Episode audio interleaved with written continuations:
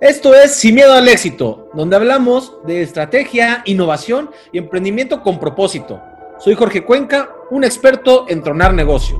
Este podcast muestra todo lo que está debajo de la punta del iceberg del emprendimiento y la innovación, historias reales que suceden en el camino, cosas que no te dicen en las escuelas ni en los libros.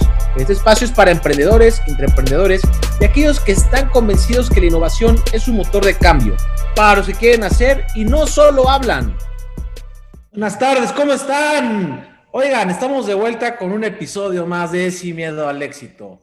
El día de hoy queremos platicar sobre ese, ese tema que, que comenzó cuando estábamos en marzo, año pasado, que empezaba esta pandemia, decíamos, oye, ¿cómo va a funcionar el consumo? ¿Cómo van a funcionar los negocios ahora?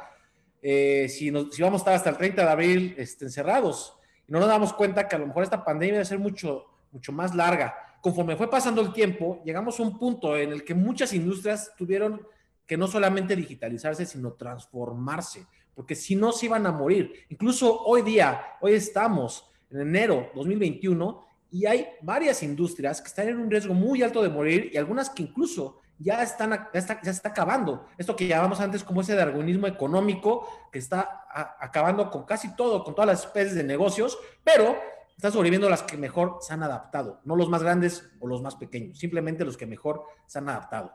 Para esto, el día de hoy, tenemos un invitado que se dedica a esto, a transformar modelos de negocio. Y vamos a platicar un poco sobre esto.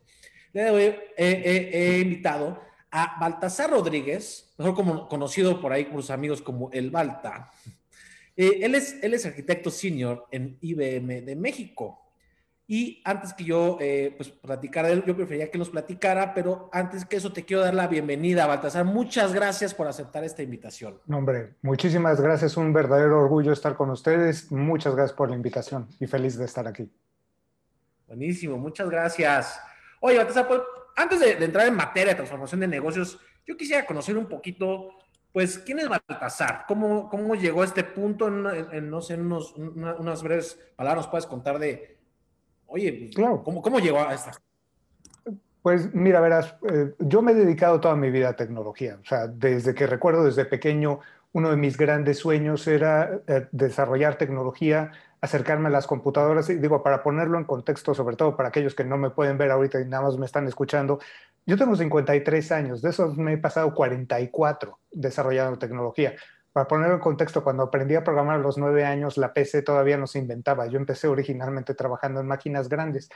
Y desde aquel entonces, si algo me marcó, era la idea de, esta pasión por la tecnología, intentar ver cómo podíamos utilizar la tecnología para transformar la manera en la que hacíamos las cosas. Dicho sea de paso, también durante todo ese tiempo, me atrevo a decir que lo hice muy a pesar de lo que me decían los demás, porque verás, cuando era chico y empezaba, por ejemplo, este, sobre todo en los ochentas, que llegaba con mis profesores en la escuela les decía que me quería dedicar a la tecnología, me decían que no, pues nadie se podía dedicar o vivir de la tecnología en México. Incluso ya, por ejemplo, cuando estaba en la universidad y llegaba con mis profesores en la carrera de sistemas, les decía que me quería dedicar a la tecnología y me decían, no, no, no, chavos, tú estás perdido. Dicen, en México nadie vive de hacer tecnología. Dicen, dado caso lo que hacemos los mexicanos es administrar tecnología que viene de otras partes del mundo.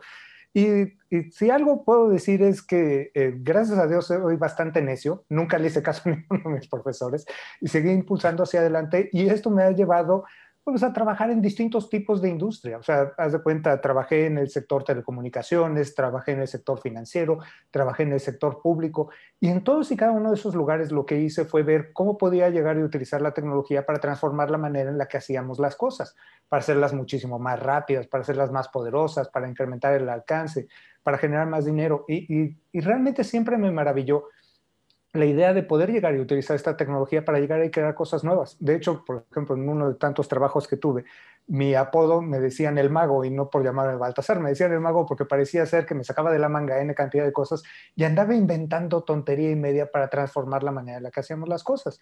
Y una de las cosas padres de mi carrera es que me ha tocado ir en distintos sectores a intentar hacer esto, a reinventar la manera de hacerlas y cada vez o cada instancia que lo he hecho, me ha tocado inventar cosas más grandes. Por ejemplo, eh, el día de hoy lo más seguro es que muchos de tus escuchas eh, tengan que ver con algunos de los inventos que he hecho. Por ejemplo, eh, me toca liderar el equipo de firma electrónica avanzada cuando trabajo en el servicio de administración tributaria, me toca inventar la factura electrónica y me atrevo a decir que todo el mundo en México ha por lo menos tenido o emitido o recibido una factura electrónica. Y cosa curiosa, estos inventos cuando los hice, en su momento también se toparon con muchísima resistencia. Había mucha gente, y no tengo obviamente los contribuyentes, pero incluso dentro del SAT había mucha resistencia a la idea de intentar hacer las cosas en un formato digital. Y sin embargo, seguí empujando y dentro de esta idea de seguir empujando, logré hacer que se lanzaran estos proyectos y el día de hoy son proyectos que son reconocidos a nivel mundial en donde México tiene una posición de liderazgo. De hecho, digo, ya tengo muchos años que dejé el servicio público, pero todavía a la fecha sigo recibiendo preguntas de distintas partes del mundo eh, para pedir estrategia y cómo le hicimos para efectos de llegar y transformar. Entonces, eh, si algo puedo platicar con esta historia es que esta capacidad de transformar, esta capacidad de poder reinventar la manera en la que están las cosas, es algo que todos nosotros tenemos. O sea, y si alguien en México puede llegar y reinventar la manera de hacer el negocio tributario, alguien en México puede llegar y reinventar la manera de hacer cualquier forma de negocio. En, gran medida, creo que si algo es importante para poder hacer esto, está el hecho de ser, eh, ya no sé si tenaz, más bien me atrevo a decir, ser necio, creer en tus propios sueños y seguir empujando hacia adelante. Porque si tú estás convencido de que lo puedes lograr, definitivamente lo vas a lograr a pesar de lo que te digan tus padres, lo que te digan tus amigos, a pesar de lo que te digan tus propios maestros. Siempre hay una manera de poder seguir y perseguir esos sueños y, apalancar aquello que sabes hacer para efectos de transformar al mundo. Y, y esto, sobre todo, como estabas mencionando, es algo súper importante el día de hoy. Estamos pasando algo que ninguno de nosotros tenía planeado. O sea, definitivamente hace un año ninguno de nosotros estaba haciendo un plan de me voy a quedar encerrado durante un año por culpa de una pandemia. Y estos retos que hemos enfrentado, pues has tenido distintas opciones para cómo hacerlo. Y algo que hemos visto es, sí, ha habido muchos negocios que han desaparecido. Hay otros negocios que se han sabido reinventar para efectos de sobrevivir. E incluso me atrevo a decir, ha habido negocios que se han logrado reinventar de tal manera que incluso en estos momentos de crisis son negocios que están creciendo. Y esto no tiene que ver con el sector en donde estás, esto no tiene que ver con el país en donde estás, está en tu capacidad para poder reinventar lo que eran tus conceptos básicos y ver qué herramientas tienes a tu disposición para efectos de llegar y generar una idea nueva. Y esto, dicho sea de paso, no es algo que está nada más en manos de las grandes empresas, está en manos de las pymes, está en manos incluso de los mismos individuos haz de cuenta que una cosa que me llamó mucho la atención dentro de esta entrada es, pues sí, digo, lo primero que perdimos fue la posibilidad de contacto humano, que no podías estar cerca de otras personas y entonces los negocios que no eran digitales se la vieron difícil para poder eh, proseguir hacia adelante. Y, por ejemplo, aquí donde vivo yo, este es un barrio sumamente mezclado, hay, distintos tipos de personas aquí, y a dos manzanas de aquí de la casa hay una señora que salía todas las noches, ponía su puesto y vendía quesadillas en la calle. Y entonces cuando viene la pandemia, pues es uno de tantos tipos de negocio que se ven afectados por esto. Y sin embargo, esta idea de seguir impulsando hacia adelante y la capacidad de poder reinventarse me llamó muchísimo la atención porque eh, ya ya que llevamos un mes en la pandemia, de repente caminando un día que tenía que ir a hacer unas compras, veo que ya había puesto una cartulina fuera de su casa en donde decía que vendía la comida a domicilio. Ok, entonces ya había empezado a transformar su modelo de negocio para poder hacer eh, comida para llevar en lugar de que la gente comiera ahí.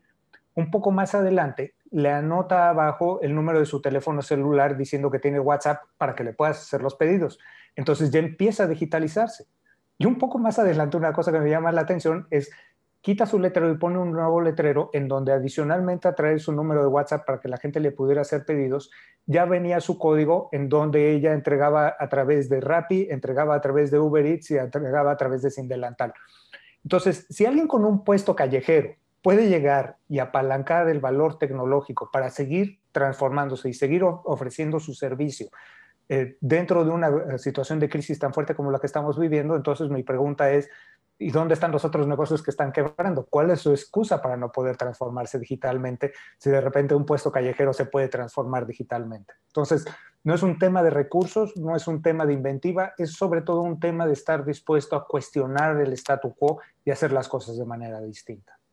Sí, totalmente. Aquí yo creo que falta, la, verdad es que eh, ahorita he puesto un ejemplo súper claro, súper sencillo y esa ha sido una tendencia, ¿no? Y más que, como sabemos, el mercado informal no digitalizado eh, representa prácticamente la, mitad de, los negocios en México, ¿no? Y adicional a eso, estamos hablando que eh, prácticamente el 97% de las empresas en México son este, micro, pequeñas y medianas empresas que de alguna manera pues eh, no tienen quizá esos recursos o ese establecimiento y esa confianza en el mercado, ¿no? Y, y, a, través de esta pandemia creo que también hay algo, algo positivo. El consumidor se atrevió a, a digitalizarse, a, a, utilizar las plataformas por las cuales hoy ya los negocios se pueden apalancar, como bien decías, con la tecnología. Entonces, son dos cosas. Creo que siempre, siempre que hablamos de negocio hablamos de los dos lados, ¿no? tanto los negocios, la, oferta que están dando, como también el consumidor que está, que está buscando y cómo lo busca ahora, ¿no? Y hace rato hablabas algo, algo importante que te quería preguntar, me quedé con la duda, me voy a rezar poquito. Cuando estás hablando del SAT, que obviamente, pues, seguramente cuando escuchen este programa muchos van a odiarte al principio, después ya, ya te amaremos, pero, bueno, para mí yo creo que ha sido una, un, un, un tema muy ambicioso, más porque realmente la digitalización de fiscal ha sido muy compleja porque incluso no todos los negocios, de, por sí es difícil incorporarlos al, régimen fiscal, eh, además de eso, pues hay cosas que ni siquiera se pueden registrar electrónicamente como se hace normalmente. Te hablo de negocios de abastos, por ejemplo, todas las personas que tienen estos puestos, eh, algunos más formales que otros, eh, cuestión de comida, este, y demás. ¿Cómo, no? Entonces, eso, eso al, sí, sí que automatizar la, la, la, eh, la, electrónica, después este, el, timbre, el timbrado, etcétera, sí genera una mejora, pero también es un pedo que todos se pueden subir al barco y también otra misión del SAT es, oye, quiero fiscalizar más. ¿Cómo le hago? O sea, si, si unos ya se, ya se van a la facturación electrónica, otros con trabajos y van a medio agarrarlo porque se lo van a obligar los grandes cuando quieran deducir, ¿no? cuando tú quieres vender un grande, te va a pedir la facturación y te vas a tener que inscribir. Pero los otros, o sea, esa brecha, ¿qué onda? O sea, ese, bueno, al final el SAT, pues aunque sea una institución gubernamental, pues tiene un modelo de negocio final atrás, ¿no? Que es recaudar impuestos. Entonces, tú digitalizas y ya, ¿no? Se suben unos. Otros, otros cuantos pymes más o menos formales, pues empiezan a, subirse. Otros por medio del sistema de RIF, de, recuperación, de incorporación fiscal, pues empiezan a registrarse. ¿Y qué pasa con los demás? ¿No, no generarás ahí una, un alejamiento de todo, de todo ese, es, esos empresas que no tienen esa capacidad. ¿Qué opinas en esto? Pues mira, eh, digo, definitivamente siempre el hecho de introducir una tecnología, y más cuando la tecnología viene impulsada por el, sector tributario y el gobierno, digo, tiene sus asegúnes y tiene sus dificultades. Pero aquí sobre todo tenemos que considerar una cosa. ¿Por qué eh, hemos sido exitosos, por ejemplo, en el terreno de facturación electrónica versus otros países? Digo, obviamente, como bien mencionabas, más de la mitad de cómo de la economía es economía informal en México y ahí nos queda bastante. Pero cuando empezamos a hacer este tema de la facturación electrónica, parte de lo que estábamos buscando hacer con la facturación electrónica era sí proteger el interés del fisco y evitar que al fisco le estés ocultando información enteramente. Pero si lo único que estabas persiguiendo con estas medidas era eh, proteger el interés fiscal, entonces te ibas a topar con muchísima resistencia por parte de los contribuyentes. ¿Por qué? Porque nadie paga impuestos de gusto, por algo se llaman impuestos, se no se llamarían contribuciones, o sea, alguien te los tiene que llegar a imponer. Sin embargo, aquí había un tema. Las personas que ya estaban cumpliendo, las empresas que ya estaban cumpliendo con sus obligaciones fiscales, el hecho de cumplir esa obligación cuesta, y cuesta tiempo, y cuesta dinero, y cuesta muchísimo tiempo y muchísimo dinero el hecho de cumplir con tus obligaciones fiscales. Entonces, fíjate qué cosa sucede cuando de repente empiezas a tomar ambos intereses e intentas diseñar una solución que atienda ambos intereses al mismo tiempo. Cuando empezamos a hacer el tema de la factura electrónica, parte de lo que estábamos buscando era obtener mejor información para proteger el interés fiscal y obtenerla muchísimo más rápido. En lugar de tener que esperar a que venga un proceso de declaración, en tiempo real estar recabando la información de lo que está sucediendo en la economía. Pero esa información, en lugar de que el SAT nada más se la quedara, el SAT la empieza a utilizar, por ejemplo, para generar una declaración prellenada de impuestos. Entonces, el día de hoy, por ejemplo, si tú eres un asalariado o si estás en régimen de incorporación fiscal, tú puedes entrar a hacer tu declaración de manera electrónica y te vas a dar cuenta de que la mayor parte de la información que necesitabas hacer ya está cargada ahí dentro y está preclasificada y ya sabes qué cosas son deducibles y qué cosas no son deducibles. Y entonces, fíjate qué sucede en el momento en el que tienes esta capacidad. La cantidad de tiempo que tenías que dedicarle como persona o como empresa de, de un régimen formal a cubrir con tu obligación, de repente se acaba de reducir. Y esa reducción en tiempo es sumamente importante. Haz de cuenta que el primer año que estuve en el SAT, dije, para saber qué se siente ser contribuyente de a pie, dejé de hacer en ese momento mis declaraciones a través de un contador y dije, la voy a hacer yo solo. ¿okay? Y no soy contador, pero bueno me siento la primera vez y fue un verdadero via crucis. O sea, me tomó cerca de cinco horas hacer mi declaración en lo que juntaba toda la información, en la que entendía todo lo que se suponía que tenía que entender, en estar llamando al Infosat para que me dieran ayuda. Un reverendo desastre, ¿eh? o sea, realmente un reverendo desastre. Y dije, no puedo arreglar las cosas para el fisco si no arreglo las cosas para el contribuyente.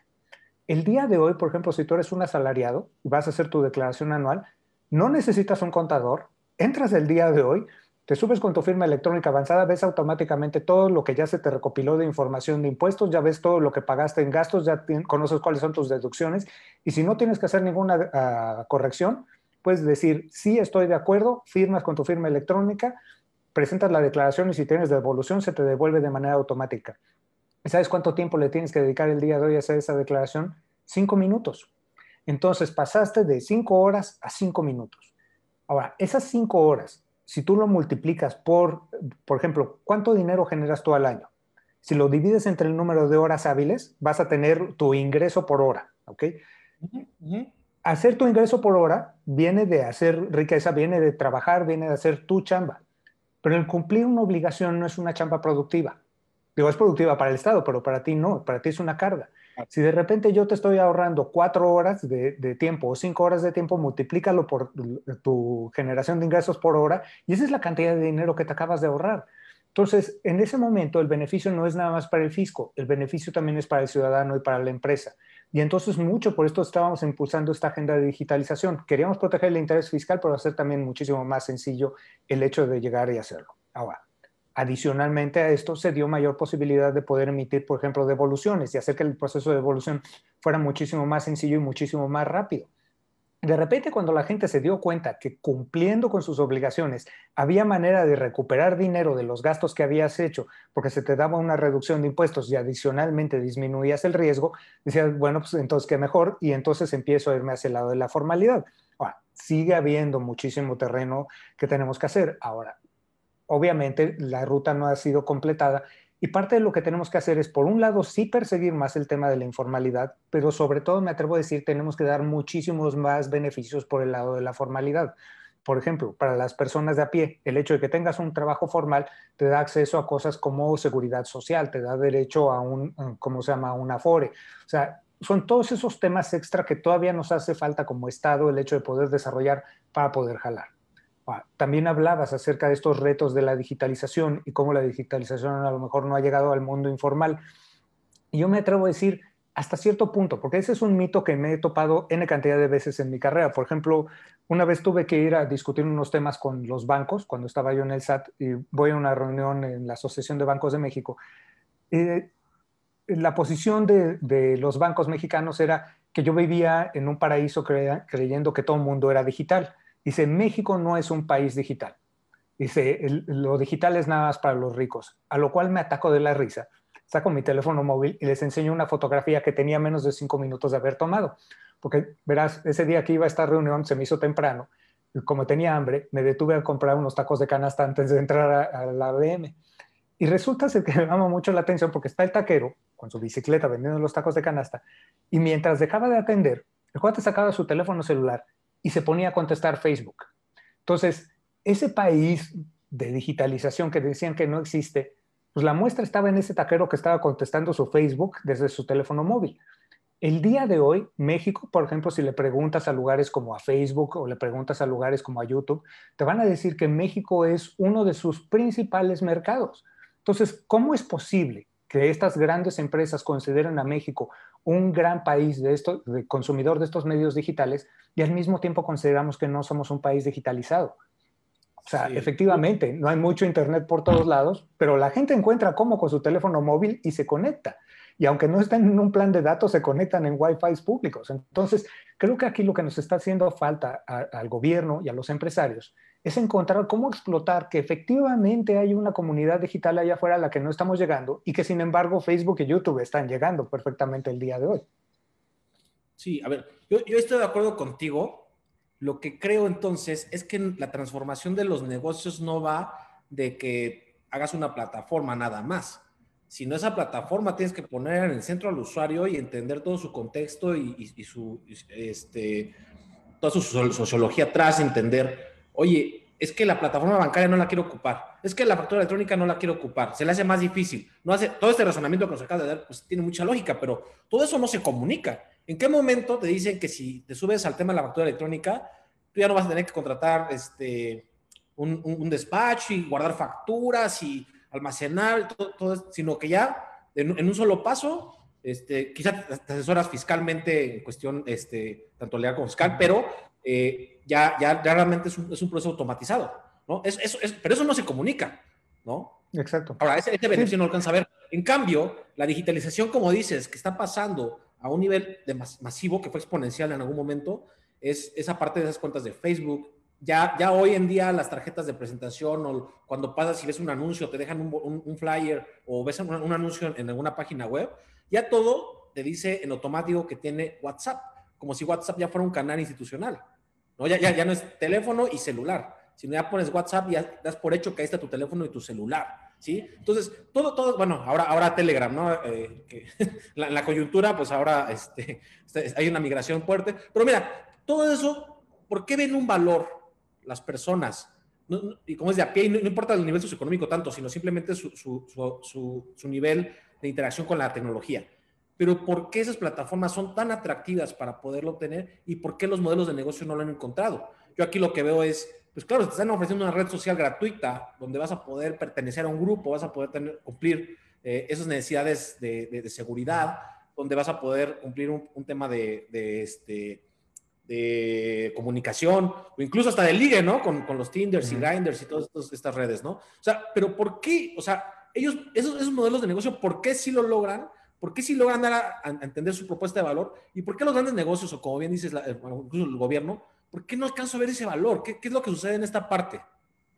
Pues de hecho creo que tú le diste al clavo hace ratito que lo estabas mencionando. El tema está primordialmente en el hecho de poner al usuario por delante. En el momento en el que tienes al usuario, en el momento en el que empiezas a hacer empatía con ese usuario, empiezas a entender cuáles son sus sueños, cuáles son sus preocupaciones, cuáles son sus miedos, qué es lo que aspira, en el momento en el que puedes ver las cosas desde la perspectiva de su usuario, entonces puedes empezar a diseñar un producto o puedes empezar a diseñar un servicio o una oferta para atenderlo. Y entre mejor atiendas las necesidades de su usuario, va a ser mejor tu capacidad de poder llegar y conectar con él. Y en ese sentido, los medios digitales han, permitido el hecho de poder hacer una mayor interacción. Pero mira, vamos a hacer un análisis aquí sencillo. Vamos a pensar, por ejemplo, en el sector financiero. el sector financiero, cuando ves un tema como la banca, la banca neta, neta, neta, desde la época del Renacimiento para acá, ha cambiado muy poco. O sea, la mayor parte de los productos que se inventaron en el Renacimiento siguen existiendo el día de hoy. Por ejemplo, la cuenta de ahorro. El crédito, también que nace en el, ¿cómo se llama? En el Renacimiento.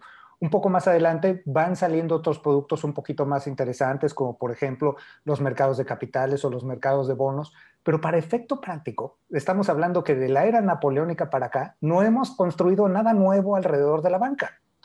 Ahora, la banca se ha digitalizado, sí, a regañadientes, pero se ha medianamente digitalizado. Ahora, ¿qué tan cercano es el banco a sus clientes? Me atrevo a decir que casi nada. Es más, de hecho, si quisieras hacer la analogía, por ejemplo, entre la industria de ropa y la banca, la banca nada más vende en talla chica, mediano y grande. O sea, no hay más, no hay trajes hechos a la medida, no, no importas tú como usuario, sino hay esta serie de productos y tú como usuario tienes que saber cuál de esos productos es el que tienes que consumir o que quieres consumir.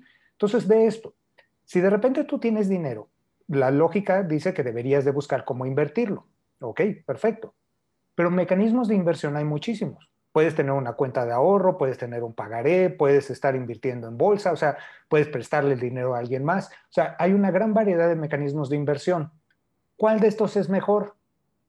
Pues depende para qué estás invirtiendo, depende de para cuándo vas a necesitar ese dinero de regreso, depende de la cantidad de riesgo que quieres llegar y tomar. El día de hoy, ¿quién está escogiendo cuál es el mejor producto para invertir? Tú, con tu propio conocimiento o tu propia falta de conocimiento. ¿okay? El banco nomás tira los productos y está esperando que tú decidas cuál. Ahora vamos a pensar que estás en el ejercicio distinto. Estás bruja, necesitas lana y entonces lo que necesitas es financiamiento. Y financiamiento también hay de distintos tipos. Tienes créditos personales, créditos de nómina, tarjetas de crédito, hipotecas, o sea, N cantidad de cosas que tienes ahí. El día de hoy, ¿cómo escoges cuál? Pues el mejor depende de para qué cuernos necesitas eso. No es lo mismo el, tipo de crédito que necesitas para llegar al fin de la quincena que el que necesitas, este, por ejemplo, para poner una planta fabril. Pero el día de hoy depende primordialmente de nosotros. Depende de tus miedos, depende de tus aspiraciones, depende enteramente de ti. Y entonces la mezcla de productos ideal para ti va a ser muy distinta del fulano de al lado. Y la banca sigue ofreciendo chico, mediano o grande. Ahora, vamos a pensar, por ejemplo, en una banca verdaderamente transformada con tecnologías que hay el día de hoy que son sencillas de utilizar. Por ejemplo, con inteligencia artificial con inteligencia artificial yo podría llegar y entender cada vez mejor a los mercados, pero sobre todo cada vez te podría entender mejor a ti. A lo mejor establecer un mecanismo de plática, por ejemplo, con un, un robo advisor y a través de este robo advisor saber, por ejemplo, ¿Cuáles son tus aspiraciones? ¿Para qué estás queriendo juntar riqueza? ¿Dónde están tus miedos? ¿Cuál es tu tolerancia a riesgo? ¿Para qué quieres ese crédito? Y dependiendo de ese ejercicio de, entenderte de manera muchísimo más íntima, entonces yo hacer una oferta de productos y servicios enteramente personalizada hacia ti. Ahora, esto ya existía en la banca, de hecho se llama Wealth Management, pero la mayor parte de nosotros nunca ha estado cerca de un ejercicio de Wealth Management porque es muy caro de hacer. Entonces, uno, no todos los bancos lo ofrecen y los pocos bancos que lo ofrecen se lo ofrecen al 0.001% de sus clientes. ¿Por qué? Porque para poder hacer wealth management necesitas súper asesores con muchísimo conocimiento, con buena capacidad de trato, tienen hasta sus oficinas enteramente separadas del resto del banco y es muy caro de hacer. Y esto no quiere decir que tú no quieras generar riqueza, aunque no alcances el nivel para ser ese 0.001% del banco.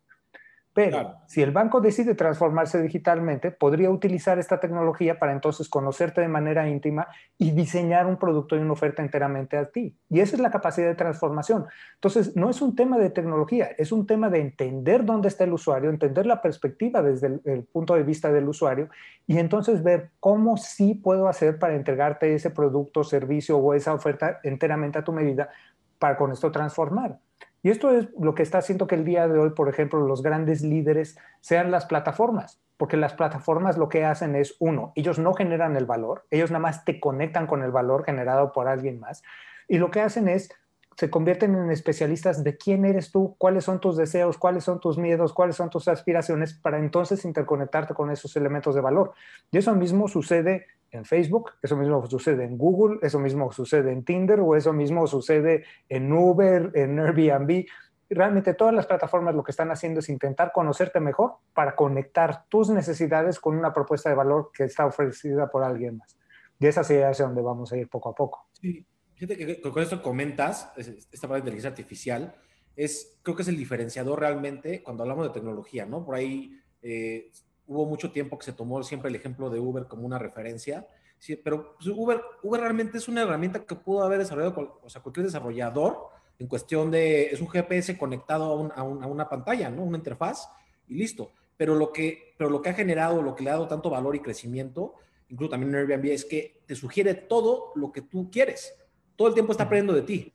¿no? Y, ¿no? y no tienes una persona, un analista atrás de cada cliente, ¿no? Como bien dices, ¿no? Entonces, creo que ese, es un gran diferenciador que ha hecho diferente a estas grandes eh, que hablamos ahorita, ¿no? ¿Por qué la gente, por qué el, el, señor que vende tacos de canasta tiene Facebook y lo está utilizando? ¿Y por qué el banco dice, es que no, a mí, a mí yo ni siquiera tengo clientes digitalizables, ¿no? Es como, sí, es que Facebook está viendo todos sus intereses y te está dando información de lo que tú quieres, incluso te, hace con, la información de los 20 amigos más cercanos porque son los que saben que te gusta más, te, va a poner publicidad de algo que tú buscaste en algún momento, ¿no? Etcétera, ¿no? en cambio el banco te dice, es que pues yo, quiero que nada más entren, me, me soliciten el crédito y que me empiecen a pagar y listo, ¿no? O quiero captar su dinero y que listo. Pero es como, no, a ver, me tienes que decir, si me captas tu dinero vas a tener este, estos beneficios y no es regalar vajillas a todos o ollas que, que sea la oferta del libretón y de ahí se fueron todos los bancos, y no, pues como no, este, este usuario es un universitario, este usuario es una, eh, una mujer profesional de tantos años que, que, consume este tipo de productos, esta es una persona de 40 años que está buscando hacer una maestría, esta es una persona de 60 años que se va a retirar pronto, entonces necesita otro tipo de producto, y esa inteligencia no está ahí, ¿no? Que eso es realmente lo que voy que digitalizar no es lo mismo que transformar, ¿no? Entonces, digitalizar, pues sí, que todos tengan mi, aplicación, ¿no? Que eh, eso, eso le pasó a todos los bancos. Ya todos la tenemos, pero nadie la ocupa. Y además yo no puedo atender ningún asunto por la aplicación, todo lo tengo que hacer por medio de, mi sucursal. Entonces, entonces, salió lo mismo, ¿no? Ahora, eh, toda esta parte lo digo porque eh, yo, lo, yo lo que veo muy fuerte es que le pasó, eh, por, poner un ejemplo muy claro, a la industria de la educación. Educación de todo tipo, ¿eh? Tanto escuelas este, dentro del sistema este, escolarizado tradicional, como también cursos y las clases extracurriculares, cursos de regularización, educación alternativa, todo nos pasó. Nosotros estamos en, en esa industria, que decían, ya estoy listo para enfrentar la pandemia. Ya tenemos Zoom, ya tenemos Classmate, ya tenemos todas las plataformas que te puedas imaginar, ya estamos listos. Y cuando te das cuenta, ni el usuario estaba listo, ni siquiera sabías qué quería el usuario ahora, y además, pues no estábamos capacitados como docentes o no estaban capacitados tampoco ni siquiera los coordinadores, la dirección, todo eso no estaba, nadie estaba capacitado para eso. Entonces dijeron, no, pues ya me digitalicé, ya tienes tu clave de Zoom, ya, ya está, ya quedó. No, pues espérame, espérame. Para empezar, el niño no va a aprender igual en la pantalla todos los días, ¿no? De entrada. Y cuando son adultos, son todavía más dispersos que los niños, ¿no? Y luego todavía tienes ahí un tema de que muchos de los docentes no estaban acostumbrados a las plataformas. Te lo digo porque nos, nos pasó, docentes jóvenes también, ¿eh? Que están digitalizados de alguna manera, sí, porque tienen Facebook, Instagram, TikTok, tienen todas las redes y usan de Google, pero nunca se habían usado, nunca tenían que haber ellos abrir una sesión de Zoom, sino siempre ya entraban a la que, ah, ya entro ya, ¿no? Entonces, esos, esos detalles es lo que no logró que se transformaran los modelos de negocio. Incluso tener un, modelo educativo tan rígido en el que tú tienes que seguir un cierto lineamiento, es imposible evolucionarlo tan rápido como para que ahora sí des las materias o los conocimientos que van a necesitar en este momento, ¿no? O sea, a nadie se le da una capacitación. O sea, nada, es que los niños ya manejan la tecnología. Sí, güey, manejan, ven YouTube, juegan este, Fortnite, o sea, esa es la tecnología que usan. No usan Zoom todos los días, ¿no? Entonces, ese proceso de adaptación fue un tema, ¿no? Y entonces también viene la parte, ¿no? Del, universitario, ¿no? Que apáticamente, si es apático dentro de un salón de clases, ahora imagínate, pues en una pantalla tiene toda la libertad de poner, pagar el micrófono, pagar la cámara y ya, ya existía la clase, ¿no? Entonces, todo, todo ese tema, yo creo, ahí lo, lo, que quisiera llegar a ese meollo que, que, que la, digitalizarte no es tener la, acceso a la plataforma o a ese Wi-Fi, sino es cómo haces que puedas atender a tantas personas de manera eh, exponencial, ¿no? Como para decir, oye, eh, eh, ¿cómo, puedo tener tantos usuarios, por ejemplo, como YouTube, para poder entender cuáles son los gustos de cada uno de ellos? Y es lo que hizo fuerte a Spotify, es lo que hizo fuerte este, a Netflix, que todo el tiempo te está estudiando, todo el tiempo te das información, ¿no? Y luego, luego, el usuario tiene miedo de dar información, pero bueno, es otro, es otro, otro problema hoy.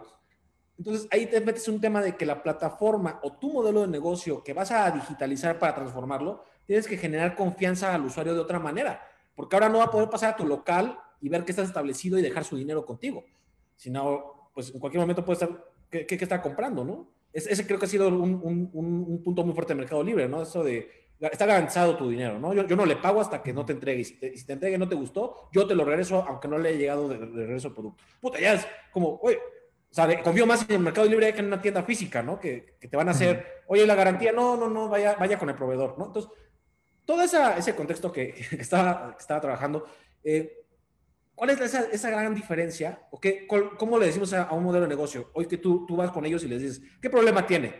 Y dicen, no, pues es que estoy digitalizado, pero no, no, no estoy creciendo. ¿Qué está pasando? ¿Qué herramientas, ahora sí, profesionales, tú recomiendas? Ahorita acabas de la inteligencia artificial, pero ¿qué más? ¿Qué, qué, qué, otras cosas tú lo ves que son los, lo que se, va, va, a tener que adquirir eh, prácticamente todos los modelos de negocio para poder salir adelante. Mira, eh, yo creo que aquí, eh, ¿cómo te diré? La, la, primera recomendación, y es una recomendación rara viniendo de un tecnólogo, la primera recomendación es, uno, lo importante nunca es la herramienta. O sea, nunca es la herramienta. O sea, cuando alguien viene y te vende inteligencia artificial como la solución a todos estos problemas, o blockchain como la solución a todos estos problemas, o cómputo cuántico como la solución, o robótica, no. O sea, al final del día una herramienta como tal nunca es el fin, es el medio para llegar a algo.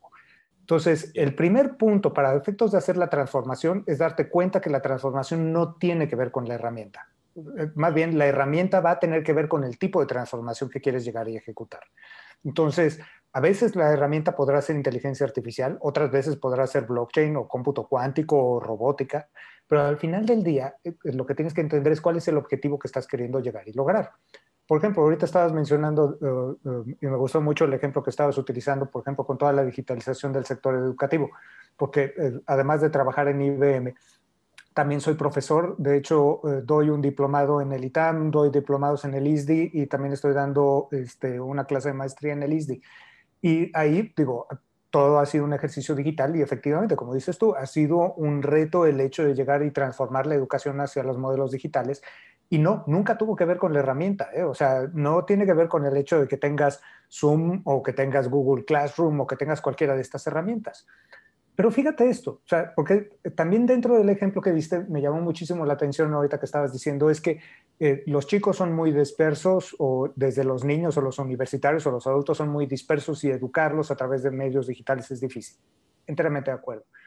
Pero no sé si sabías este detalle que me llamó muchísimo la atención. Una vez estaba haciendo una analítica de cómo consumimos medios digitales los mexicanos y una cosa que me llamó la atención es cuál es el principal tipo de contenido que los mexicanos ven en YouTube y, fue verdaderamente sorprendente.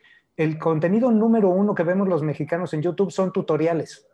O sea, vemos más tutoriales que videos musicales, vemos más tutoriales que recetas. O sea, la gente utiliza YouTube como un sustituto de educación. Entonces dices, a ver, y entonces, ¿cómo cuernos adentro de la misma cabeza resulta ser que este fulano que no se puede sentar durante una hora para ver una clase de Zoom, de repente sí puede llegar y aventarse varios videos este, adentro de YouTube con tutoriales. Y entonces te das cuenta que el tema no es la herramienta, al final del día es video digital en los dos. El tema está en cómo planteas la comunicación, cómo planteas esa conexión con el usuario y en contra de las necesidades o las cosas que quiere hacer el usuario. Y por ejemplo, un detalle que descubrí que me llamó muchísimo la atención fue que me puse a analizar, este, por ejemplo, cuáles videos tutoriales eran los que tenían mayor atracción y sobre todo mayor permanencia, o sea, la gente se quedaba durante la longitud completa del video. Y me di cuenta, digo, hay distintos temas, pero tienen un tamaño más o menos aproximado idéntico, anda entre los 10 a los 15 minutos. Arriba de 15 minutos empieza a caer. Por abajo la gente ni siquiera le da clic porque considera que entonces no hay suficiente. Entonces el rango está del 10 al 15. Y entonces una cosa que se me ocurrió para empezar a probar adentro de mis clases es digo, sí, sí tenía que dar una clase de la longitud de la que la tenía que dar, pero los pedazos de contenido estaban pensados para poder ser contenido que pudiera dar en 10 a 12 minutos y dejar un, un espacio para poder relajar, cambiar de tema y empezar incluso a hacer preguntas. La cosa eso es que me di cuenta que la gente efectivamente mantenía muchísimo más la atención. La otra es tienes que presentar tu contenido de la misma manera en la que presentas un contenido de YouTube, entonces lo tienes que hacer atractivo. Entonces el tema está no tanto en el medio, sino en el mensaje que estás dando para efectos de asegurar que la gente esté ahí dentro. Entonces, la transformación nunca tiene que ver con la herramienta, la transformación tiene que ver con nosotros como personas, tiene que ver con nosotros cambiando los conceptos de las cosas que hay afuera. O sea, ve esto, por ejemplo, en plataformas como este, Facebook, y lo comparas, por ejemplo, con otras plataformas como, por ejemplo, es Uber o Airbnb, la tecnología son distintas, pero de todas maneras las dos se llaman plataformas. ¿Qué es lo que tienen en común que hacen que estos modelos puedan funcionar? Y hay una serie de elementos particularmente comunes y claves, por ejemplo, para pensar en un replanteamiento de negocio. La primera es que la regla de oro de las plataformas es el hecho de disminuir la cantidad de resistencia o de fricción que hay para conectar a un consumidor con un proveedor de valor. ¿okay? Entonces, entre más fácil sea pedir el taxi, mejor va a ser la plataforma de transporte. Entre más fácil sea llegar al contenido que te interesa, mejor va a ser la eh, plataforma de medios, sea un YouTube o sea un, eh, un Spotify o sea un Netflix. Entonces, tienes que reducir esa cantidad de fricción. Entonces, tienes que hacérselo sencillo al usuario. ¿Y qué implica eso de ser sencillo al usuario? anticiparte a sus necesidades. Y a lo mejor, por ejemplo, ahí sí vas a utilizar inteligencia artificial para anticipar las necesidades, pero parte clave es conoce a tu usuario, anticipa sus necesidades y ponle los satisfactores luego, luego. Y eso mismo es cierto en Facebook, en YouTube, en Spotify, en Netflix, en Uber o en Airbnb. ¿okay? Todos están haciendo lo mismo de distintas maneras. La otra es, es muy barato hacer una, una plataforma tú güey, ¿cómo que puede ser muy barato hacer una plataforma? Fíjate esto. ¿Ves que usamos hasta el cansancio, por ejemplo, en los inicios de Uber o de Airbnb, el ejemplo ese trilladísimo de mira cómo es la red más grande de transporte y no es dueña de un solo taxi, o mira cómo es la red más grande de, de hospedaje y no es dueña de un solo cuarto de hotel? Ese ejemplo me desquicia porque siento que es ver al futuro con la nuca. O sea, estás intentando explicarlo viendo hacia el pasado. Digo, es lógico ver hacia el pasado porque es lo único que conocemos. Pero ¿por qué nos llamaba tanto la atención? Porque si antes querías transformar una industria, como por ejemplo la industria de transporte, tenías que tener una gran cantidad de dinero que tenías que convertir en la compra de una gran cantidad de activos, o sea, taxis en ese caso, y lanzarlos allá afuera para dominar ese mercado. Y sin embargo, lo que hace la plataforma es que la plataforma invierte nada más en cómo conocer mejor al usuario y conectar a proveedores y consumidores. No es que se requiera menos capital para hacer Uber. Eh, eh, sigue siendo la misma cantidad de capital, pero la diferencia es que el capital ya no es de Uber. El capital es parte de Uber y parte de todos y cada uno de los dueños de estos carros que están allá afuera o de cada uno de los dueños de las casas adentro de Airbnb. Entonces, la clave, por ejemplo, ahí de la transformación es cómo hago que sea más sencillo llegar a ese valor y cómo lo hago invirtiendo la menor cantidad de dinero, apalancando la riqueza de todos los demás. Y para allá vamos, ¿eh? o sea, y no hay nada que te diga que estas plataformas tienen que venir forzosamente de Estados Unidos. Esta idea de que la innovación nada más nos llega desde allá es un mitote. O sea, creo que aquí parte de lo que tenemos que hacer nosotros como nación es cuestionarnos el por qué siempre nos hemos tragado esa. Y la verdad es que tú puedes llegar el día de hoy y tener una idea particularmente relevante que transforme el mundo. O sea, mira, por ejemplo, yo me muevo mucho por temas de blockchain, me muevo mucho dentro del sector fintech mexicano. Y sí, efectivamente, cuando comparas a las fintech mexicanas con fintechs, por ejemplo, de Estados Unidos o de Europa, pues nos queda bastante camino por andar. Pero la cosa curiosa es que, por ejemplo, México es un país líder en América Latina para los temas fintech, incluso por encima de Brasil, que tiene una economía muchísimo mayor. Y la cosa curiosa es que cuando haces un doble clic para entender por qué, te das cuenta que tenemos, por ejemplo, una ley fintech en México que, digo, a pesar de que la fintech se quejan de ello, les da certeza jurídica. Entonces, esa la hace atractivo.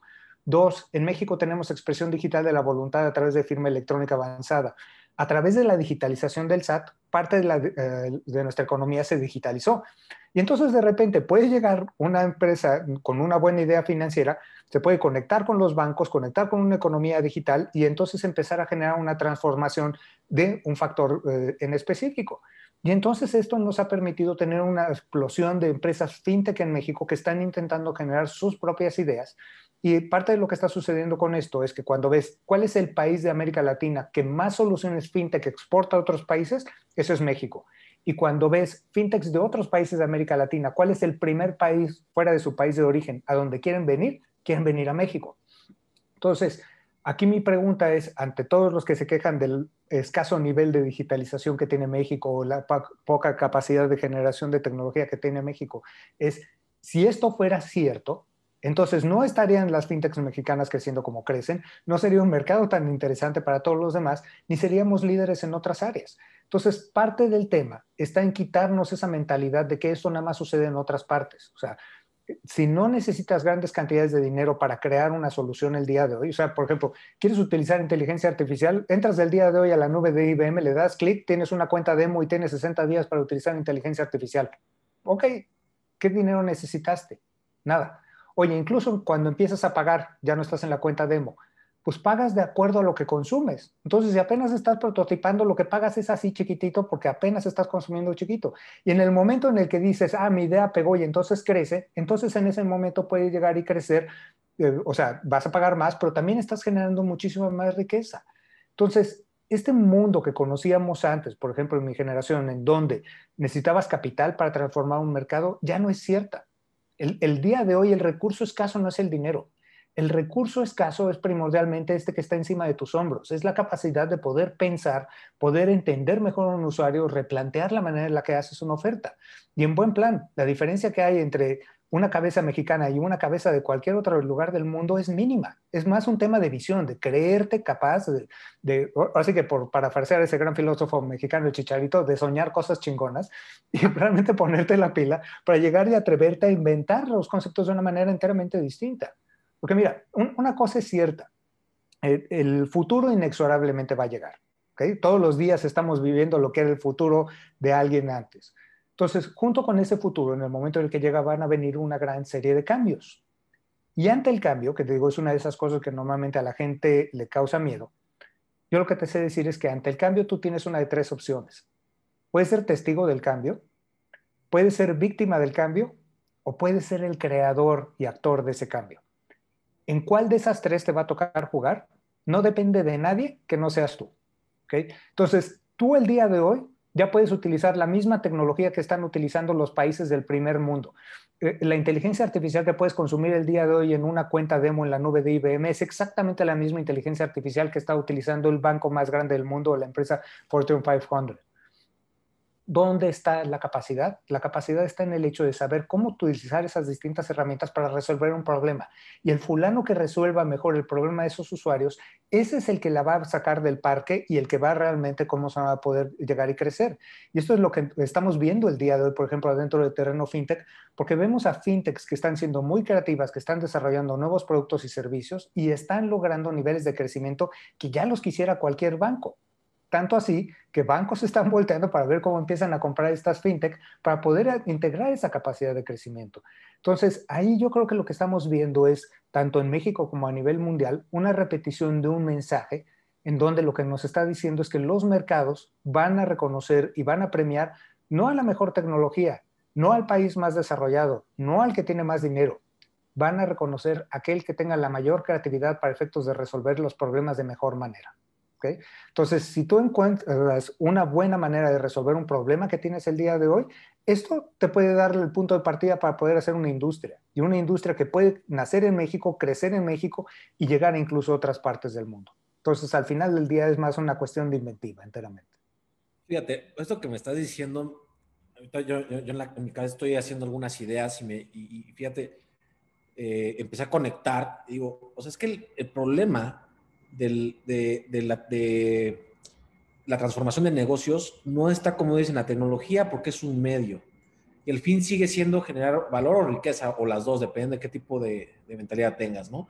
Pero también el, gran problema que en, esta, en estas sociedades latinas, en esta sociedad mexicana o en algunos países en vías de desarrollo, incluso que todavía están en, un poquito menos desarrollados, eh, realmente es un tema de idiosincrasia, de seguir creyendo que tener más poder mostrar que tengo más es lo que realmente, eh, es, lo, es, lo, que realmente demuestra que soy más, ¿no? O sea, es decir, hoy día, un, eh, una, unos chavitos en un garage, así como la, típica historia de Silicon Valley, o, o, simplemente algunos programadores con un par de financieros, etcétera, y, un buen colocador, ¿no? Un, un buen marquetero digital, podría generar una oferta de valor similar a la que tiene un banco que tiene una torre de 40 pisos en reforma, o dos o tres bancos de esos que hay, ¿no? Y, pueden operar más o menos a la, misma velocidad porque ellos lo están haciendo con ejecutivos, con personas, con procesos eh, donde el, humano todavía tiene, que pasar mucho. En cambio, si, pusiéramos ese montón de usuarios a, atender, pues podrás estar haciendo por medio de inteligencia artificial, por ejemplo, o incluso con otras, ¿no?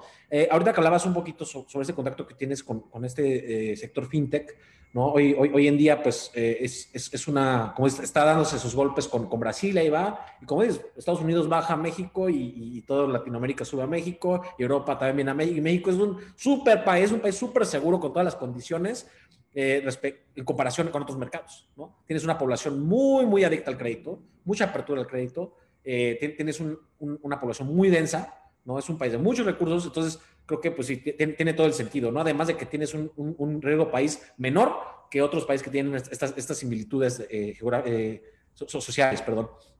Ahora bien, eh, esta parte de fintech realmente lo que vino a abrir es esa palabra, esa famosa palabrita que es democratización, en la cual antes el sector financiero estaba cerrado totalmente, pues a un cierto nivel de capital para que valiera la pena hacer una operación, ¿no? Entonces, como dices, el wealth management, ¿no? Se, llevó a cabo, se, entrenó a personas para que estudiaran a, otras a otras personas y entender qué exactamente necesitaban y dónde los podían ayudar a, llevar su, capital para invertir o dónde lo pueden resguardar, etcétera, ¿no? Entonces, todo eso dices, oye, eso ya se puede hacer hoy y lo puede hacer con un capital, o sea, la operación ya vale la pena con un capital mínimo, ¿no? Hoy día podemos invertir en bolsa desde, o sea, con, con, mil pesos, ¿no? O sea, es nada, ¿no? Incluso hoy día ya, ya, hay, ya hay algunas este, bancas, las más avanzadas aquí en México, eh, bueno, más bien casas de bolsa que ya te permiten invertir desde lo, mínimo que tengas. Puedes comprar partes de acciones, ¿no? Y antes era como si no vendo un lote de 10 mil acciones, no, no, no, no me interesa el cliente, ¿no? El crowdfunding, aquí tuvimos a eh, Arturo Merino antes que nos hablaba de Río Capital,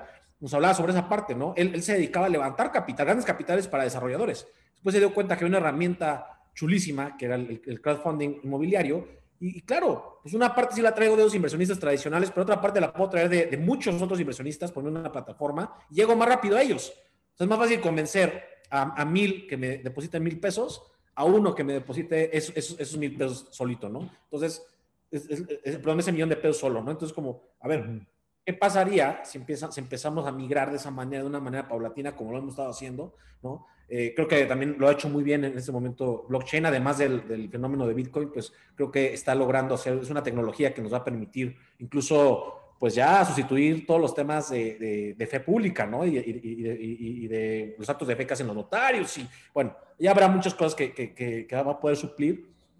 Todo esto, al final, es democratización. ¿Por qué al ser humano le cuesta tanto trabajo compartir la riqueza o saber que incluso el de al lado puede ganar más que yo, o lo mismo que yo? ¿O por qué voy a ayudar a enriquecer al de enfrente? ¿Por qué no? O sea, creo que ahí es donde se frena la transformación de los negocios. Ya tengo la herramienta, ya tengo un, modelo de negocio probado, pero no crezco porque no quiero, no, no me atrevo a aliarme con el, con el otro, o no me atrevo a decir es que tiene más capacidad de él. Y si lo llevo al negocio, en lugar de unos 50-50, vamos a decir 70-30. Sí, güey, pero 70-30 van a poder abarcar más a que, si, a que si no lo puedes tomar el, negocio. Pero no se atreve, ¿no? Entonces, creo, creo, que, a ver, ahí es cuando dices, ok, tú en este momento, cuando, cuando te, te contratan, ¿no? Eh, eh, dicen, oye, este, Balta, tengo este problema de modelo de negocio. ¿no? Tú empiezas a recopilar toda esta información de cómo operas, qué haces y demás. Y luego dices, ok, yo te recomiendo esta tecnología, yo te voy a implementarla, este es mi plan de trabajo y chingón. Puta. ¿Y cómo haces que realmente la utilicen y que se, o sea, que sea, ¿cómo, ¿cómo, llegamos a ese punto en el que podamos decirles, oye, no te quedes nada más con la tecnología, alíate, colabora, o sea, ese tipo de habilidades blandas que, que faltan mucho en, en, las altas direcciones y bueno, y también en, no creo que, creo que en, general este, en el sistema educativo, las escuelas de negocio nos siguen hablando primero de contabilidad, luego de finanzas, luego de planeación financiera y todo, no te dicen cómo vas a obtener tu primer peso, ¿no? Entonces, pues entonces no, no, no, no tuvo sentido, ¿no? Eh, y, y, y, esa ha sido la razón de que los programas de alta dirección se están enfocando mucho a las habilidades que habilidades duras, ¿no? Entonces, está bien, hay que, este, tienes este, este, este, este nicho de habilidades duras, pero a ver, ¿Cómo le hago entender al cliente que se tiene que ser adaptable? Adaptable no es, deja, deja, que te implemente la tecnología. Adaptable es, vas a cambiar por completo tu modelo de negocio. Ya no vas a necesitar un edificio, ahora necesitas un, un, un, data center, por ejemplo. Cambia todo eso y manda a todos a, tu, gente de oficina a trabajar a casa y, y, ahórrate todo este gasto y mejor más bien dame servidores, por ejemplo. ¿Cómo, cómo es esa, parte esa parte que ya no es hard? ¿Cómo la haces tú, Valdo?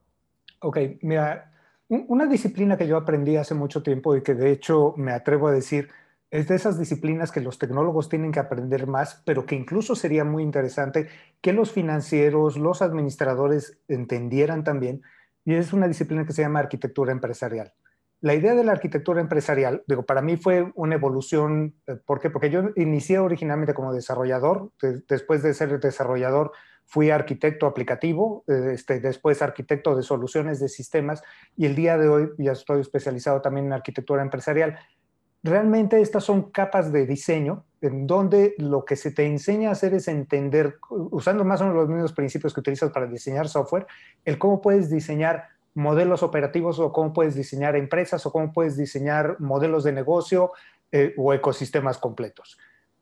Una de las prácticas que llevamos adentro de esto y que es en donde se enlaza el universo tecnológico con el universo del negocio es eh, eh, diseñando una cosa que se llaman mapas de motivación. Y la idea de un mapa de motivación cuando haces una arquitectura es entender quiénes son los distintos responsables o actores dentro de una red o un problema de negocio cuáles son las motivaciones que tienen, porque después de esas motivaciones tú puedes determinar cuáles son los requerimientos que ellos están expresando, cuáles son sus lineamientos o cuáles son los principios básicos. Yo normalmente lo que hago es, antes de diseñar las herramientas desde abajo, lo que hago es diseñarlas desde la motivación. Necesito entender cuáles son los fines que están buscando todos y cada uno de los actores. Ahora, y no nada más de aquel que me está pagando el diseño. ¿Por qué tengo que modelar el de todos? Porque algo que he aprendido a través de la experiencia es que la mejor manera de diseñar una solución es hacer soluciones en donde se alineen los incentivos de los distintos jugadores. O sea, por ejemplo, cuando hice el tema de la factura electrónica, lo diseñé de esa manera porque lo que quería hacer era atender la iniciativa del fisco de proteger el interés fiscal, pero al mismo tiempo diseñarlo de tal manera en donde fuera cada vez más sencillo cumplir con tus obligaciones del lado del contribuyente. Entonces era un ganar-ganar. Lo mismo lo puedes intentar hacer en otros modelos de negocio, buscar quiénes son todos los actores y buscar que todas aquellas propuestas que estés haciendo se encuentren en mejor medida alineadas a las necesidades de todos. Entre más balanceado sea el valor que le otorga a todo mundo, más sencillo va a ser ser exitoso. Ahora, otra cosa que hago y que recomiendo también cuando estás intentando entrar en una idea de transformación es, además de tener muy claro cuáles son las motivaciones y cómo vas a hacer que esas motivaciones se conviertan en reales, Siempre le recomiendo a la gente, piensa en grande y actúa en pequeño. La idea de pensar en grande es visualiza desde el día de hoy adentro de tu diseño en dónde quieres estar dentro de 5, 10, 15 o 20 años. O sea, por ejemplo, mucho de la transformación digital que hicimos en el SAT y que se empezó a planear desde el año de 2004 formó parte de un proyecto que se llamaba SAT 2020. Y la idea del SAT 2020 es que en el año de 2004 estábamos planeando cómo iba a ser el SAT del 2020. Y entonces lo que hicimos fue planear esa gran visión a largo plazo. Y ya una vez que teníamos esa gran visión a largo plazo, dijimos, nos volteamos y de todo este animal, ¿qué es lo primero que tenemos que hacer para llegar hacia allá? Y entonces el primer compromiso no era entregar el proyecto completo, era entregar el primer paso, hacer lo que en tecnología se llama el, mínimo producto viable. ¿Por qué? Porque ahí donde ves uno de los requisitos más, o más bien uno de los recursos también escasos que hay allá afuera es la credibilidad. Entonces, cuando te estás lanzando para poder crear un proyecto muy complejo, la gente al principio no cree en ti. De la misma manera en la que mis profesores no creían que uno pudiera vivir de hacer tecnología, y mira que me he cansado de demostrar que se puede vivir y vivir muy bien de hacer tecnología en México. Ahora, pero ¿cómo le haces? No te puedes parar el primer día y de repente decir, mira, ya resolví todos los problemas y vivo perfecto de la tecnología. No, tuve que irlo demostrando paso a paso. Entonces, de la misma manera, cuando estás diseñando estos proyectos, estás pensando en esa gran solución, pero dices, ¿cuál puede ser dentro de esa ruta, de esa gran solución, el primer paso que voy a dar en donde lo que arriesgue sea muy poco, pero que alcance a generar cierta cantidad de valor? Porque si alcanzas a generar valor para los distintos actores, esto te empieza a ganar credibilidad con ellos. Y entonces, si estuvieron dispuestos a fondearte esa primera vuelta, van a estar dispuestos a fondearte la segunda, la tercera y la cuarta. Y a lo mejor cada una de esas iteraciones va a ser más ambiciosa. Pero lo que estás haciendo es entonces tener un plan a largo plazo y ir ejecutando de paso pequeño en paso pequeño. Porque además también aquí hay otra cosa. Cuando estás en el punto inicial pensando en llegar a esta meta, sea, a lo mejor piensas que la ruta más corta entre los dos puntos es una línea recta, pero lo más seguro es que haya varios obstáculos que estén metidos en medio que tú ni siquiera tenías idea cuando estabas planeando en tu primer día. Entonces, si llegas de repente y te topas con ese obstáculo, vas a tener que volver a recaminar e irte por otros tantos lugares para poder llegar. Cuando tu planeación es una planeación de largo plazo, pero estás ejecutando en pasos pequeños, si encuentras un obstáculo, se vuelve muchísimo más sencillo darle la vuelta a ese obstáculo. Entonces, esa es la mejor manera de llegar a impulsar la transformación, porque si no se convierten en proyectos faraónicos, y los proyectos faraónicos no llevan más que al desastre, a perder la credibilidad, a perder una gran cantidad de dinero y nunca terminar en aquello que tú estabas buscando. Entonces, realmente las mejores recomendaciones que puedo dar para la transformación es piensa en tu usuario, piensa en todos y cada uno de los que están metidos ahí dentro, intenta alinear los incentivos y las expectativas de todos ellos plantea esa gran solución y empieza a actuar poco a poco para ir ganando credibilidad. Y así es como se han inventado los grandes negocios también. Buenísimo, Walter, está buenísimo todo lo que nos estás comentando.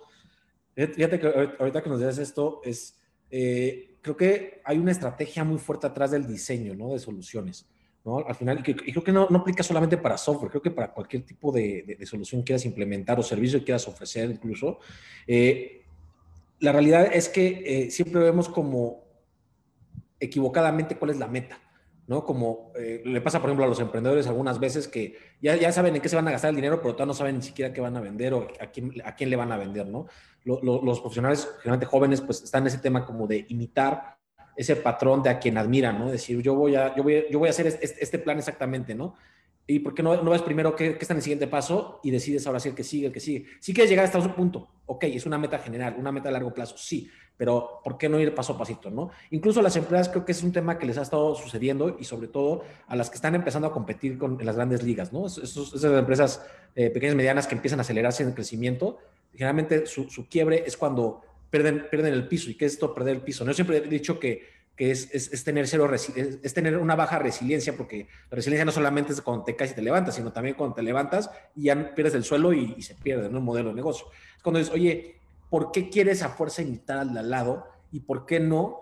Quizá en el camino encuentras una innovación y luego otra, y luego otra, y cuando llegues al tamaño de la otra, incluso ya la rebasaste. ¿Qué es lo que ha sucedido con todas las innovaciones, todas las empresas? Este, ¿no? El, streaming fue una de ellas que, que, fueron paso a pasito, así prototipando, llegaron los MVPs y ese MVP se volvió el prototipo de la siguiente etapa, y así, no, no, no, de un día para otro dijeron, claro, ya voy a, voy a producir House of Cards cuando empezó Netflix, ¿no? No, o sea, ellos decían, a ver, primero vamos, ¿no? Paso a paso. Entonces creo que es, es, algo súper, súper rescatable y reconocible para eh, en este episodio entender cómo realmente el, gran crecimiento no se hace de un día para otro, sino realmente son procesos de aprendizaje de corto plazo, que cuando llegas en conjunto logras metas de largo plazo. Y esas metas de largo plazo no están escritas, tú las diseñas. ¿No? Y eso es realmente el reto de la innovación, el reto del emprendimiento, el reto de las empresas, incluso de los mismos gobiernos. Cualquier organización que busque ese crecimiento tiene que estar pensando en chiquito para poder, este, bueno, tiene que estar ejecutando en pequeño, perdón, para poder llegar a esa, a esa gran meta y también atreverse a decir, a lo mejor no es por ahí, sobre todo no querer imitar al de al lado, ¿no? Y también abrirse a la colaboración y abrirse realmente a que no tengo que competir siempre con el lado. ¿Qué pasa si crecemos juntos? Tenemos más capacidad. ¿no? Entonces creo que es, es un tema de mindset que está detrás de todas estas herramientas que están generando esa exponencialidad brutal y esta generación de, de, de nuevos modelos. Entonces, ahora, muy rápido, nos está acabando el tiempo, pero me gustaría que nos dejaras una recomendación o varias. Vamos a ver. Hoy en día,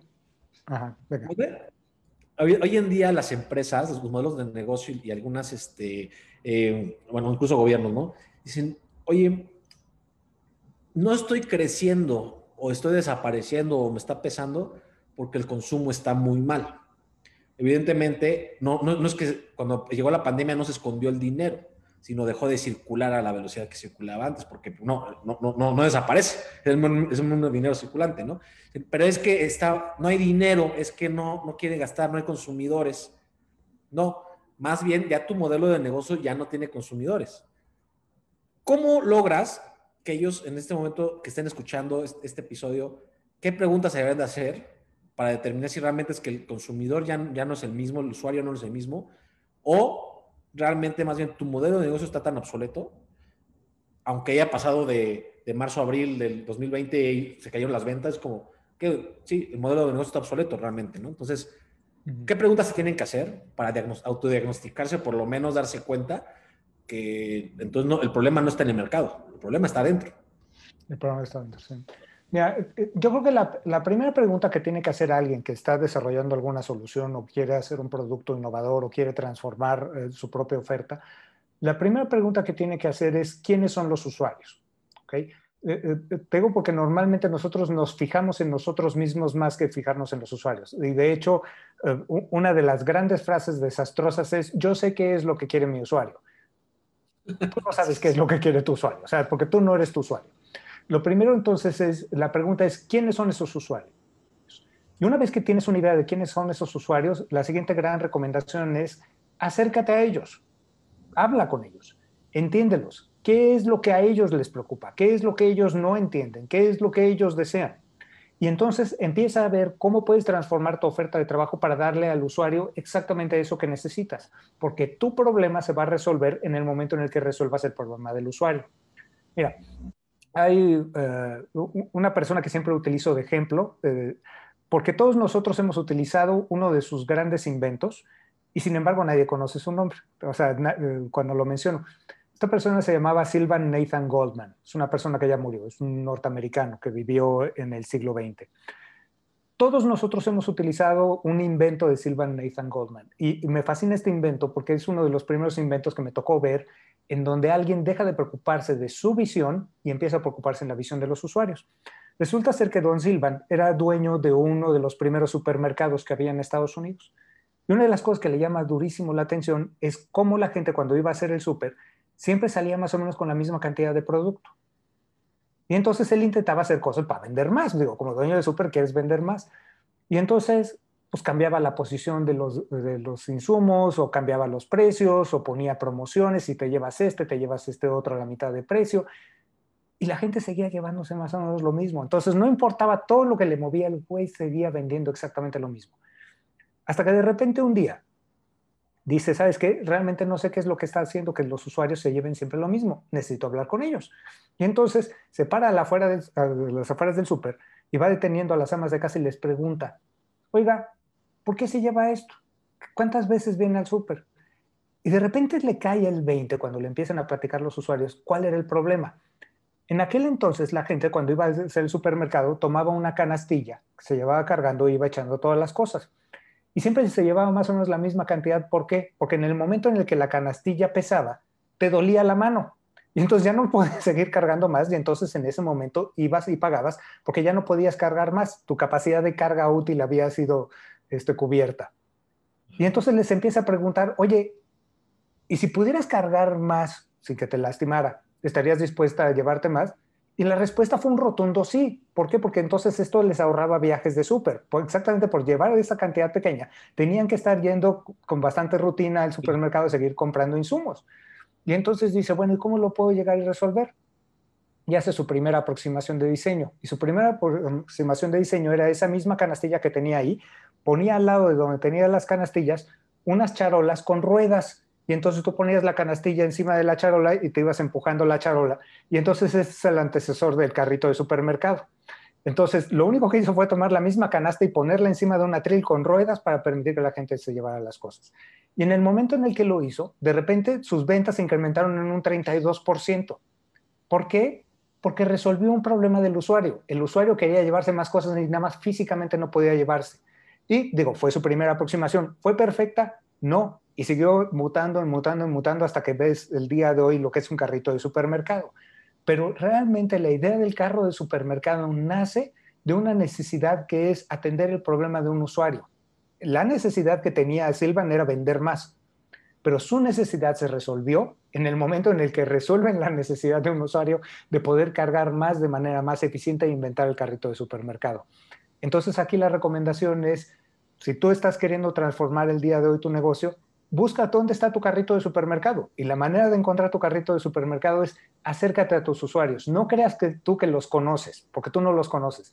Ve con ellos, habla con ellos, encuéstalos, pregunta qué son las cosas que les gustan y que no le gustan de tu servicio. ¿Por qué prefieren hacer una cosa por encima de otra? Y entonces ahí lo que vas a tener es la inteligencia que requieres para efectos de entonces sí voltearte y pensar en qué tecnología o qué herramientas vas a utilizar para efectos de generar una solución. Y si eres hábil en solucionar ese problema que tienen tus usuarios, eso es lo que te va a permitir crecer hacia adelante. Buenísimo ejemplo. O sea, fíjate algo importante. Si volteas a ver financieramente los números del modelo de negocio, ahorita decías, él aumentó en ventas el 30% a partir de esta innovación. Realmente lo que se vendía en el supermercado es un vehículo para la entrega de valor, pero el usuario no compra los productos, compra el valor. O sea, realmente, ¿qué es lo que cobra el supermercado? Pues que todo esté en un solo lugar, así de fácil. O sea, que sea práctico. Realmente tú puedes comprar en, diferentes marcas, ¿no? Este, eh, eh, todos los productos, ¿no? Entonces, esa es realmente la, la, la propuesta de valor yo, yo, yo, creo que lo que, lo, que lo que ha afectado, ¿no? Es que antes, en los 90, pues siempre las, la propuesta de valor se volvió descuentos, descuentos, descuentos. Entonces ya no había valor, sino era como el que lo tuviera más barato ahí compro, ¿sí? Entonces siempre tenías que tener un producto gancho para que pudieras atraer a esa audiencia y bueno, y, y, le pegas al, al, margen, ¿no? Porque es, si doy un descuento le pego al margen, no a menos de que el proveedor le meta una protección o algo, pero no, no de otra manera, ¿no? En cambio, al revés, cuando te dicen, oye, a ver, ¿estás dispuesto a pagar? Un 30% arriba o 50% arriba a este producto por la comodidad que tengo, por el ambiente que te doy, no que es por eso los, los, supermercados de diferentes gamas, ¿no? Puedes ir a consumir a, una, a un este, City Market, cuando también existe el, el, formato Soriana comercial o el que, se llame, y luego sigue el, el, ¿no? el, bodega y el tal, tal. ¿no? Entonces, todo eso, lo único que, la única gran diferencia es geográficamente dónde lo pone. Tú puedes estar comprando en el bodega Horrera y en, en City Market una lata de frijoles, de chiles, lo que quieras, y esa es la misma, pero acá la pagas, pero lo que, lo que estás pagando es ese acercamiento del producto, ¿no? Y, que el carrito está más bonito y que nunca, nunca habrá un carrito que, que tenga la rueda mal, que es el, típico problema de, este, de, de, esta innovación que nos comentabas. Y, y, y eso, es la, gran diferencia. Entonces, yo creo que aquí es la parte donde cada vez que tengas ese acercamiento con el usuario y puedas entender realmente qué le duele, no si quiere tu producto o servicio, no, sino así, qué le duele al, al momento de consumirlo y, ese, y si ese dolor lo superas, vas a reventar la competencia. Eh, ve ahorita, estamos haciendo el súper en línea, ¿no? Y, pides que te lo manden a tu casa. ok, ya varios se movieron y lo están haciendo digital. Me pregunto cuántos supermercados se han volteado con las amas de casa que están haciendo esto para preguntarles cómo es la experiencia y qué cosas podrían mejorar. Porque el día de hoy la oferta de todos es aproximadamente la misma. Entonces, a lo mejor, ¿qué te digo? Con cosas tan simples como decir, ah, mira, yo me acuerdo de quién eres tú y entonces para la próxima vez que vengas a hacer el súper, te muestro la lista de las cosas que compraste la vez pasada para que me confirmes cuáles de estas quieres volver a hacer. Ya te reduje el tiempo que tuviste que hacer para llenar tu carrito de ventas, ¿ok? Entonces, es una innovación súper sencilla que ya podría estar generando el día de hoy un innovador. Pero este es el problema. La gente está demasiado acostumbrada a pensar que las cosas se resuelven desde donde yo estoy parado. Entonces, si tú estás explicando el dilema o la experiencia de un supermercado desde el punto de vista del dueño del supermercado, difícilmente vas a hacer innovación. Si lo que quieres hacer es explicar el dilema del supermercado desde el punto de vista del usuario, es entonces cuando vas a generar la innovación, porque entonces lo que estás haciendo es generar una oferta de acuerdo a las necesidades de tu consumidor, no generar una oferta porque esto es lo que yo creo o lo que siempre he pensado que debe de ser un supermercado. Sí, sí, totalmente. Esa es, la razón de, ese porcentaje tan alto de fracaso de las empresas, ¿no? Eh, se, dice, bueno, hay una estadística, ¿no? Que el 75% de las empresas no, no llegan al segundo año de existencia ¿no? Y creo que tiene que ver con esto, ¿no? Que, pues, quieren hacer su empresa aferrados a su idea, entonces es súper, súper peligroso. Oye, Val, se nos está acabando el tiempo, pero te quiero agradecer por todo esto, por toda esta sesión. Estuvo súper estuvo buenísima. Creo que salieron conceptos súper interesantes y también muchas, muchas, muchas, este, eh, ¿cómo, este, nos, nos, agolonteaste, nos, ¿no? Para, para poder darnos cuenta que realmente a veces estamos pensando demasiado cerrado y realmente, aunque la tecnología está ahí, no hay manera de implementarla ni de sacarle provecho, sino, no hay un cambio de, mindset, de, entendimiento del mercado y también de colaboración con otros competidores o, la, siguiente parte de la cadena de valor o la, parte de atrás de la cadena de valor. Y eso es, lo que, eso es lo que genera que no podamos avanzar, ¿no?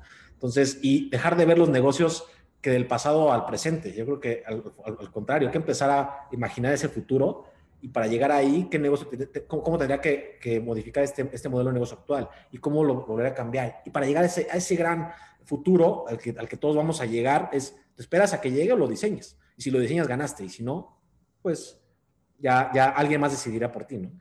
Exacto. Oye, Balta, pues te agradezco muchísimo, te agradezco mucho por, por, la sesión, por el tiempo. Y este, y pues nada, pues no, no, me queda más que, eh, pues que yo creo que tenemos que hacer una, una, una, segunda parte en algún momento donde ya hablemos sobre, sobre algunos casos específicos para mostrar cómo realmente se está aplicando la, la, tecnología, pero qué es lo que sucedió antes de aplicarla. Y ese creo que es el, el medio del asunto en, esta, en este tema. Perfecto y feliz de la vida. Sería un placer volver a estar con ustedes. Pues muchísimas gracias por la invitación y sobre todo muchísimas gracias al tiempo, tanto a ti como a tu público por su escucha. Muchísimas gracias, Balta. Bueno, pues este fue un capítulo más de Es sin miedo al éxito. Quiero agradecer también a Annie Osorio, que está en producción, y a Charlie Lorenzo, que está en edición. Les recuerdo que el 26 de febrero 2021 tenemos inicio de programa de emprendedores. 21 horas de entrenamiento para que puedas salir con un producto o servicio real. Bueno, yo soy Jorge Cuenca y acuérdate que esto es Sin Miedo al Éxito. Este podcast se creó en Play Academy, la escuela de innovación con propósito. Esto no es solo inspiración, tenemos para ti más herramientas y contenido. Nos vemos en Facebook, Instagram, LinkedIn, YouTube, donde nos puedes encontrar como Play Academy MX. Dinos de qué más quieres saber, escúchanos, síguenos, compártenos y no tengas miedo a cagarla, porque es la mejor escuela. No dejes de romperla, que esto es sin miedo al éxito.